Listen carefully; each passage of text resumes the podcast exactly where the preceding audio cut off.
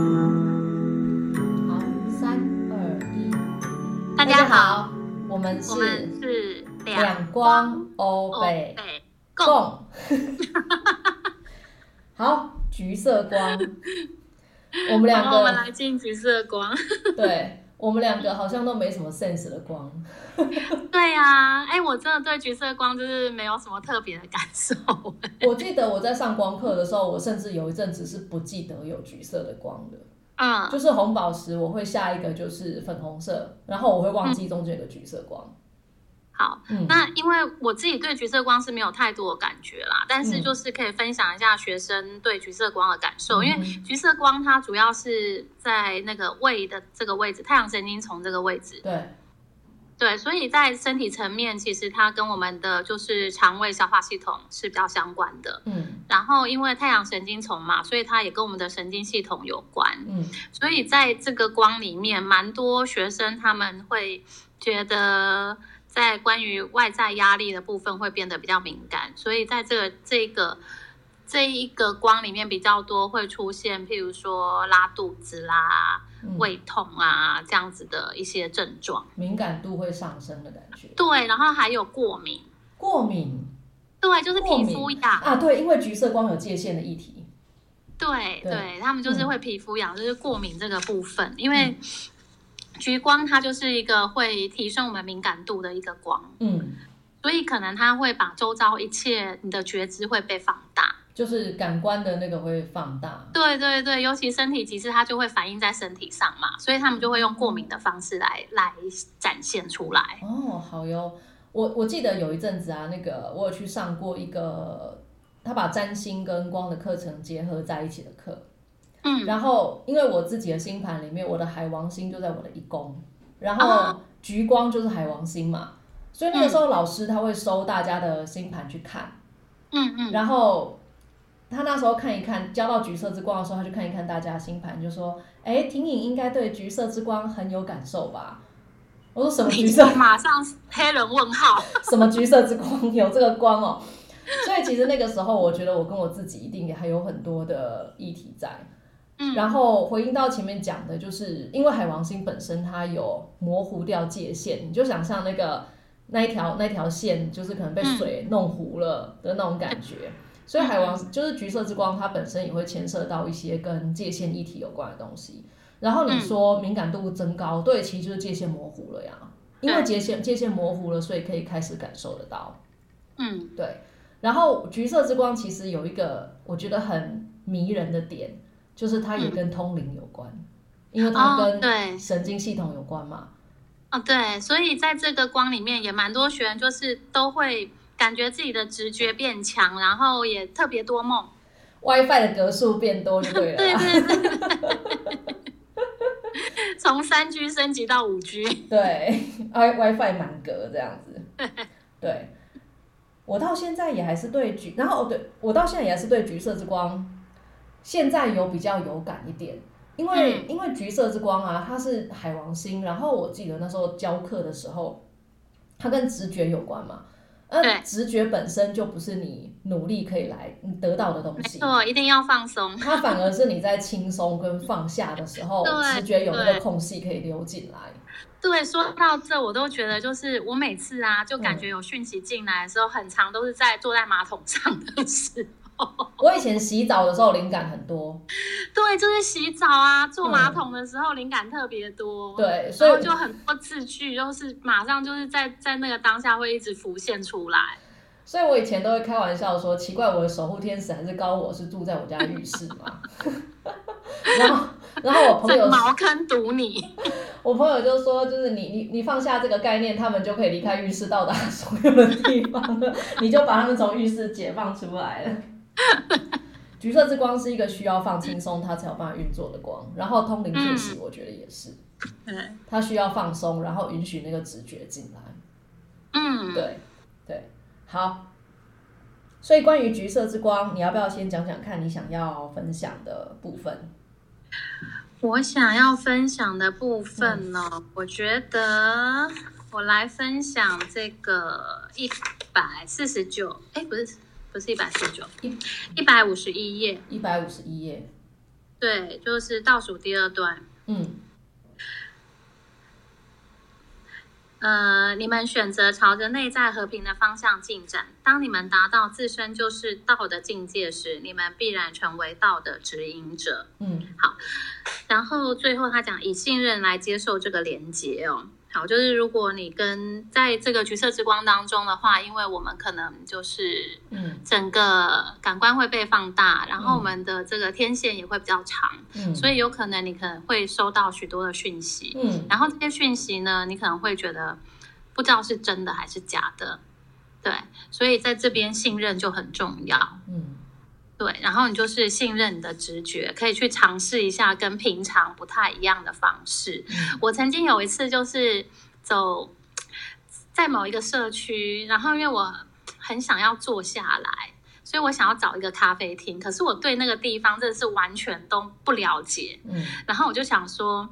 不然我就来随便乱走，信任我的直觉，让身体自己走，然后去找看可不可以找到一间就是咖啡厅。然后我这个人其实就是蛮外貌协会的，就是嗯只要人家问我说要。呃，吃什么喝什么的时候，我通常都是告诉他们说无所谓，我只看装潢。 你吃装潢的就对了啦，对我吃装潢，因为我喜欢在一个舒适的环境底下用餐。是也没错，所以我会喜欢，就是可能可以想要找一间就是比较呃舒服的咖啡厅坐下。嗯然后我那时候就想说，那我就顺顺着我身体的直觉往前走好了。我就在那个几个小巷里面拐着弯，拐着弯，然后就看到一个很奇怪的巷子，然后我就想说，要走进去吗？感觉怪怪的。嗯但我还是走进去，因为它前面有点暗，所以我还考虑了一下。结果我走进去之后，里面豁然开朗，有一间好可爱，有一个小花园的欧式咖啡厅。哼然后我就走进去之后，我就觉得啊，我第一次尝试用这样子的方式，然后真的找到那间咖啡厅，我就觉得好开心哦。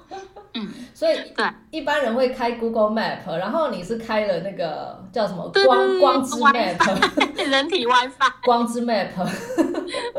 人体 WiFi，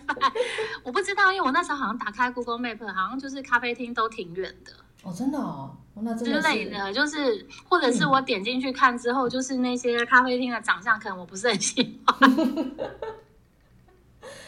然后结果我就找到那间咖啡厅之后，我顿时就觉得说，哎，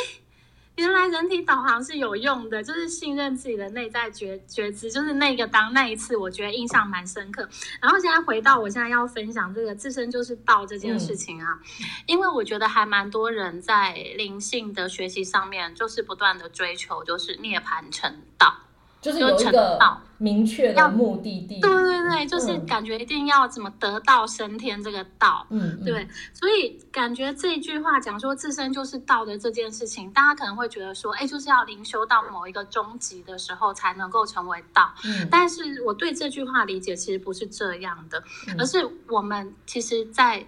人生的每一个时刻。都嗯走在这条道上，这因为嗯这是你的人生，你就是创造了属于你自己的道，所以你的人生不是只有这一世，而且你还有很多内在智慧。那当然就是这一世我们经验到的这个物质世界是比较印象深刻的。嗯所以你在你的人生历练当中，还有你的潜意识，你会有一些自己的感官、自己的自己的思想意识，那你就成就了你的道，每一刻都在成就你的道。嗯，所以你的人生经验当中都有许多值得分享的。所以他说，你必然成为道的指引者，就是当有的人跟你是。往同一个方向走的时候，而你走的比较前面，你经验过的，你就可以拿出来分享。对，你就是这条道上的指引者，所以不是一定要什么终极成真得到升天这种才能够带鸡犬一起上去，所以你随时随地都可以分享你的各种人生经验。所以感嗯觉上有点像爬山，就是真正能够帮助你的，并不是待在山顶上的人，而是就在你比你前面大概一步两步的人，因对，为离他你回近头的人，他回头回头才拉得到你的手，可是，在山顶上的人，他反而没有办法下来帮你，或距离没太错远。没错，哦而且跟你比较近的人，就是跟你比离你比较近的人，你们就在同一个层级上面，嗯，所以可以比较能够互相理解。语言比较能通就对了。对你讲的话，他正在经验，嗯嗯然后就可以有一个比较好的互动。嗯，反而就是那种已经得到了，他在云端，他讲的话，有时候你就觉得是外星语，根本听不懂。没错，没错，没错，没错。 对，所以这个达到自身就是道，就是我们本身就已经是道了。嗯所以它只是因为道无止境，嗯随着你的呃不同的经验、不同的呃历练，它是不断不断的嗯在丰富那个层次跟提升那个层次，然后你会帮助的人也是不一样的人的。嗯嗯，嗯，好。对，所以这个是我想要分享的这个部分。所以关于那个两个人因为状态很接近，所以反而能够互相帮助这件事情啊，我想要来分享一下我之前看那个《极限返航》的心得。《极限返航》是科幻小说，然后同一个作者的另外一本是《火星任务》，就是麦特戴蒙被忘记在火星上的那个。对，然后哎，不想被暴雷的话，这一段就快转，因为我要开始讲《极限返航》里面一个关键的剧情点。反正那个小说的意思就是地球面临了一个危机，然后解决方案需要去外太空找，所以地球就派了一个科学家去外太空，然后那个科学家到了好像有解方的那个外太空的某一个星行星之后啊，他遇到了另外一个外星人，然后跟外星人有第一类接触，就是他直接跟外星人嗯接触了。嗯嗯嗯然后有一天，他就在，他就想到说，他就想，好像是那个外星人问他，还是反正他们两个就在讨论说，宇宙这么大，我们两个可以相遇，简直就像是在一片海洋当中两颗沙子相遇一样，这个对啊几率这个太契低机了吧？对我怎么能够做得到这件事？嗯然后他们两个最后得出来的结论是，因为我们两个的文明发展的状况差不多，我们的两个文明都高明啊对到可以发现问题，可是又没有高明到可以不出星球、不离开自己的行星就解决问题。如果文明太低的话，发生问题没办法解决，他们那个星球就灭绝了。如果文明太高的话，就是更高等的文明可能发现问题，他们就自己解决，他们不用出来找找解方。所以他们的结论是，因为我们两个程度差不多，所以我们两个也来到差不多的地方找解方，这导致了我们两个可以相遇。对，然后其实我觉得人生跟自己的课题也差不多是这样，嗯就是灵修路上有时候会不知不觉地进入一种，好像你知道，好像打 Candy Crush，就是我一口气。好像我就是那种破关解谜上了瘾之后，就会废寝忘食的一直想要挖自己的议题或挖自己的东西出来，好像解决啊，然后修行啊，就是就是我我觉得那是另外一种执着。可是人人生当中的议题，真的就是你真的就跟那两颗沙子相遇，跟那两个外星人相遇一样，就是对你的我我觉得就是我现在的状态可以遇到这个议题，那我就是遇到。嗯然后有一些可能更简单的议题，可能早就在我不知不觉的时候被解决掉。啊，嗯对，没错，比较困难的议题，我硬要挖也是挖不到的。对。对，人哎、生我觉得这个其实也跟就是嗯同频相吸这一这一段，其实也跟譬如说像嗯我们都。呃，当疗愈师嘛，所以嗯就会有一些呃个案来寻来寻求协助。嗯再像我就觉得说，真的是你经验过的才会来协助别人。像我们上一集在分享那个爱情这件事情，因为我本对身在爱情里面没有什么太多的历练跟挑战哦，嗯所以，像我的客人、我的个案，就都不会是那种什么来讲什么第三者啊，然后要挽回对方的心啊，这种嗯爱情的都没有。嗯，那然后婚反姻的而来多找吗？我的，啊，我的个案很妙啊，我的个案都是家庭问题的，哦，就是婚哦，OK OK，家庭跟问题婚姻啊、嗯家庭啊、亲子相关的才会来找。就是我的个案大部分是这样，嗯然后再来就是生病的嘛，嗯就是就是身体层面的对这一块的。嗯对，所以我觉得就是每个人的经验呢、都会就是吸引跟你相同频率的人来。嗯像我另外一个朋友占卜师，他的个案全部都是那种啊，恋要爱桃的花的啊，恋爱的啊，他爱不爱我的？哦，那他自身必然在恋爱的层面上，他有非常非常多的体验。对他就是这都是在经验这个恋恋爱的这个议题的这个部分。嗯嗯，对，好。然后我想要讲一下关于橘色之光的那个直觉这件事情，因为我自己的直觉的雷达是它的预设值就是光，所以我只有在工作的时候才会进入一个就是直觉雷达打开的状况，就是我说的那个收讯息的那个雷达会打开，但平常我是关的。可是我我也认识很多人，他们的预设只是开，那、啊、就很累。就是这就好像我我经过一个人身边的时候，我连他今天早上跟他妈吵架我都知道了，这真的是 way too much，就是太多、欸。哎很辛苦，我有遇到类似像这样子他心通的人，嗯，就是你坐在那里吃饭，然后你可以知道所有坐在这里的人脑袋里面在飘什么，然后就讯息很多，很很辛苦，真的。对，然后我的刺青师啊，他本身也有一点这样直觉的。直觉的那个经验，所以他例如说接委托，他在画图的时候，他就会开始接收到跟对方有关的一些直觉的讯息，然后更不要说他在刺青的时候会碰到对方的皮肤嘛。他说有时候，他说有时候不是刺青累，是太多讯息了，他觉得很累。然后他年轻的时候不知道该怎么样停止这样子的状况，所以解决方案就是他就吃很多的牛肉跟喝酒，啊、嗯，就是透过把那个物质的频率。拉把自己带进物质的频率里面，对，就是用很沉重的频率去，就是因为传讯息，就是直觉的讯息本身是一种很细微、很精微的东西，然后它等于是比较让自己靠近那个地球或物质生活，可以跟那个高频的讯息错开。嗯、然后我我是觉得，如果如果听众当中有这种雷达太过灵敏，而且不知道怎么关掉的人啊，解决方案其实。应该是要练习怎么样去熟悉自己的雷达，然后如何慢慢的把它关掉。然后这个东西一定也跟界限议题有关，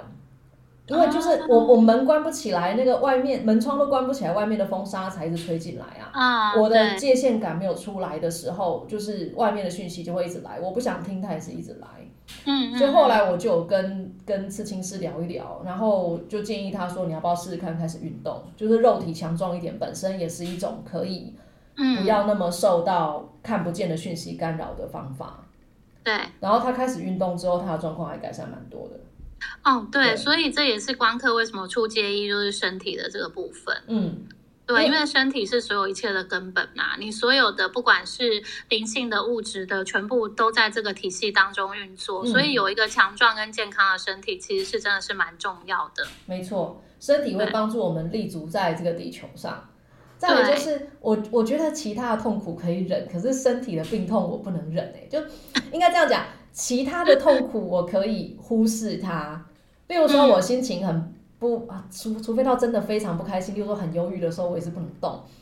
可是对我来讲，例如说我牙痛或眼睛干啊，就是我我没有办法忍哎、欸，或鼻塞啊，或感冒啊，对我来讲我是没有办法忍耐的。身体对，因为身体就是非常的直接的给你一个反应，告诉你要该冷了，该加衣服 了。对，对然后眼睛涩了，该睡觉，不要再划手 机了。好，所以我想要来讲一下那个一百四十二页的课文的地方，它前两个字在一百四十一页。好，他说这个能量帮助你清理长期累积在灵魂体上的杂质，并清理、嗯。你对自己以及对自己的责任的看法，所以这个就真的就是界限的问题啊。嗯、对，所以如果在生活当中，例如说人际关系上面有那个对界限的议题的话，我觉得界限还有就是投射，嗯，因为海王星好像它本身有那种幻象向外丢出来，幻向外制造幻象的这个东西在里面。好，嗯、他说会直接清理到你对自己还有对自己的责任的看法。往往，如果我们可以从不同的角度来看待事物，就会有不同的体验。那其实，其实我觉得可能这可能就是同理心跟想象力这件事情吧。没错，我觉得同理心这三个字就是听都听烂了，嗯、但我最后会觉得同理心其实有一个蛮重要的元素是想象力，因为人要理解自己很容易啊，我都知道自己感觉是什么，我都知道自己怎么想的，嗯，然后我也知道我想要什么，嗯。然后想象力就是一种，我想象我如，例如说，我想象我如果在我妈的角度来看的话，这件事情她看到的是什么？嗯，对，对我来讲，我觉得同理心三个字对我来说很难，我我比较难想象，我我比较难理解同理心到底要怎么做得到。但我那就是嗯，他到我我觉得这个就是像我们要圆满所有关系，可能就回到两个字尊重。嗯、然后这个尊重其实它就是在于一个就是那个。己所不欲，勿施于人。嗯，就比较是同理心这个部分。你自己都不喜欢的东西，你为什么会想要对别人做？哦哦，好好好，对，所以、嗯呃，我们给出去的都是自己喜欢的，所以别人也会把他们喜欢的给出来。嗯。但如果我很喜欢大辣大辣的麻辣锅，然后我把它给你的话，你就会得到喜欢大辣大辣麻辣锅的朋友，那些不吃辣的就不跟你就会一离起开。我想说，我最爱大辣大辣麻辣锅就给你啊！对啊，没错啊，所以你就会得到喜欢大辣的朋友哦，啊，好吧，好吧，对啊，所以这个就是什么，就是嗯同温层，然后就是同频相吸嘛，嗯然后同跟你有同样兴趣跟嗜好的人，嗯你跟他在一起才会开心啊。嗯，有道理，可以一起约去吃大辣大辣麻辣锅。对，然后可能有一个人他超级喜欢吃甜食的，嗯，所以他就跟你分享，因为他很爱甜食嘛，他跟你分享，你就发现哦，原来除了这个大辣麻辣锅之外，还有另外一个另外一个世界也很棒不，错，这你就样。开拓了。 对啊，然后橘色之光它的那个图形与密码突然飙到行星七， 啊这这也太远了。好，没关系啊，偷讲一 下，就是到行星七的时候，每一个图形呃每一个光它会有一个相对的 keys and code，就是图形与密码。没错，嗯，然后橘色之光是图腾柱众多的脸，就嗯对是，它有很多的脸看左边，很多的脸没错嗯看右边，的看右然边，后我看记得看在从不同的角度，从不同的角度看。然后我记得以前他上那个 Tony 的工作坊的时候，他自嗯己也讲过说，他说对他来讲，所有的行星、所有的图形与密码里面，橘色之光的众多的脸最困难。嗯因为你要，因为就是在这个光中会需要去经验跟我们非常不一样的人的视角啊跟看法。嗯啊，我觉得最有感的可能就是政治立场啊，就是不同政治立场之间的人，啊很真的很难想象，都会觉得对方是白痴吗？ 就是就是这样子，你也投得下去？你是白痴吗？ 这种这种东西都会出来。我觉得日常生活一些其他的都还比较好理解，但是牵涉到一些非常对立的立场的时候，真对，的所以都说宗教跟政治是立场不同，千万不要在一起讨论。真的没办法，真的没办法。对，好，然后再来，我来看看。然后橘色之光本身也跟通灵这件事情很有关，嗯，对，因为对它是神经系因为统，它然后扩感大知你变的强，觉知，对，对还有感受的部分。对，所以它其实是一个，我觉得它是，我记得在那个初阶一的简介里面好像有讲到说，橘色之光本身是一个很迷人的光，因为它是嗯最直接跟通灵有关的事情。对，然后它也跟成瘾这件事情啊很有关，哦，上瘾的没这一错个部没错。分，透过成嗯对，因瘾为，它的那个嗯呃主管的行星是海王星嘛，嗯所以它就是一种很模糊的，然后很放大的。嗯，然后会在会在一嗯个比较模糊跟恍惚的状态里 面，没错会，觉得舒服，会想要待在里面的事情。所以感觉这橘色之光有一种嗑药的 feel 嘛， 一种恍惚的感觉，我回想一下，我在橘色之然后光就当，那个什么感官就被放大了。我不知道哎、我在橘色之光当中有特别强吗？嗯，应该应该有吧，但但因为我跟橘色之光真的有一种很不熟的感觉，奇怪。对我其实对橘色之光没有太大感觉，真的就是之前讲的，我都觉得橘色之光就是香香甜甜的嗯，橘子味，然后就过完。啊，对，橘色之光跟蓝色之光有很紧密的关系。嗯，然后有一段时间很流行那个什么显化吸引力法则嘛。啊，对，然后我记得我以前上光课的时候，光课老师就有讲过说，你如果要在现实生活当中显化啊、就是蓝色之光，因为蓝蓝色之光也是神经系统啊，它是第三那眼个蓝色之光跟我们的逻辑思想有关。对，所以他说蓝色之光就是在你前额的时候，那个思绪要非常的干净。嗯，然后你清晰。启，然后你启动橘色之光，透过感受把你想要的东西吸引来。好，哦，所以嗯对，但是以脉轮来说的话，确实第三眼跟这个太阳太阳神神经经丛，丛它第一个是输出，一个是输入的的脉轮。输入是橘色吗？啊，对，就是我们的这个第三眼，它是我们的思想意识嘛，所以你在嗯这边创造那个蓝图，它会嗯发射出去一个嗯波，嗯，然后呢，它会从太阳神经丛的感受收回来。接收回来。对，嗯，它然后因为太阳神经丛是比较下面的脉轮，嗯所以它跟我们的物质是比较接近的，嗯嗯所以它会就是显化成一个呃物质会从你的太阳神经丛回来，就是你会去用太阳神经丛去感受到这个世界的显化。哦，OK，所以例如说我今天发射一个意念，就是我想要喝运动跟汤之类的， 对，从你的第三眼前额发射出去， 然后呢，就会有你就会觉得说，嗯，好，现在你就有感觉啊，那个陈梅芝她可能也想喝，然就后突然收到陈梅芝打电话来说，哎，要不要下午来喝个汤？对，我们下午去定个位这样子，然后再来显化一下，就是请让我们今天定位可以定得到，冬天定位不好定。好，那最后来看一下那个一百四十九页好了，橘色之光的功能。他说，对于一不能做理性思考，二情绪紊乱，三身体功能不甚协调。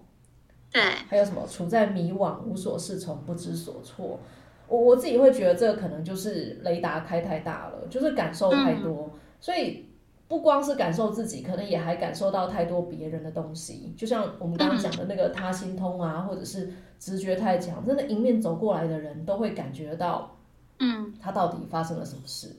哎、我有朋友以前的那个通灵的能力呀、啊，是味觉，啊。超妙那的。味觉怎么通？他可以尝到有神来了， 是没有没有没有现在嗯，舔一舔舌头，现在来是艾 瑟瑞尔，然后接下来吞一口口水，嗯，再接下来是杰夫上师， 接夫上山不是说老子吗？那老子是不是骑牛？那这样吃起来是不是牛排味道？好 没有，他的他的感知的方法就是他远远在街上看到有一个人走过来呀、他如果专心一点，他嘴巴里尝到那种很多化学的味道，他就知道这个人身上化妆化很浓。啊，然后果然走靠近有一看很，多化学用品这样子，对，果然走靠近一看，真的就跟他感知的一样。然后，所以他说他最喜欢待在小婴儿身边，小婴儿的能量啊，最好吸。甜甜香香的，对，然后他说那个就是，例如说妆化很浓的，或者是生病比较严重的，或者嗯是肉吃比较多的，或者是生活习惯比较不好的，他就要赶快关闭自己的雷达，他不想吃到。哦，真的，对哎，还有点辛苦哎，我觉得，对，没错，就是讯息实在太多了。然后嗯这一段他说不能理性思考，情绪紊乱，身体功能不协调，有可能有可能是生活当中你本身是一个雷达比较大，但是你不知道嗯嗯的人。对，哦，所以这个东西的话，橘色之光就会有帮助。对嗯，所以橘色之光它不仅可以放大，它也可以协助它调整，对，到适当的位置，就是说，呃呃，说过滤它的感官，不要那些就是杂七杂八的东西太多。对对，我觉得有点像，就是我有一个雷达，但我不知道我有一个雷达，而且我那个雷达还一直在运作，还一直在接收，一直在下载各式各样的讯息，然后我自嗯所己以不知橘道色。之光它也可以协助它去调整到适当的位置，而不是随时处在接收的状态。对，没错，有没一些错，不需要的感官跟这些错误的讯息就会被过滤掉。没错。所以啊，这个就又回回过头来就跟界限有关啊。嗯，它就对啊让它的神经系统恢复到正常，就是正常健康的状态。嗯，好，对对，好。所以今天的橘色之光就到这边告一个段落，然后好哟，哦今天也是一月的最后一周了。嗯下礼拜的要准备来过年对，下礼拜粉红色之光好像刚好是除夕前一 天，啊，真的很棒啊，在大爱当中我记得粉红色之跟家光人一起修炼大爱。就是红宝石跟白色嘛，所以嗯白色会看得很清楚，然后红宝石哦破碎的人际关系， 大家自己去听上礼拜的节目人再听际一关次。系，对，红宝石之光，哎，粉红色之光好像也跟神圣秩序有关，不知道会怎么样。嗯，完美。对，anyway，好，那我们就下个礼拜再见喽，好哟，大家拜拜。拜拜。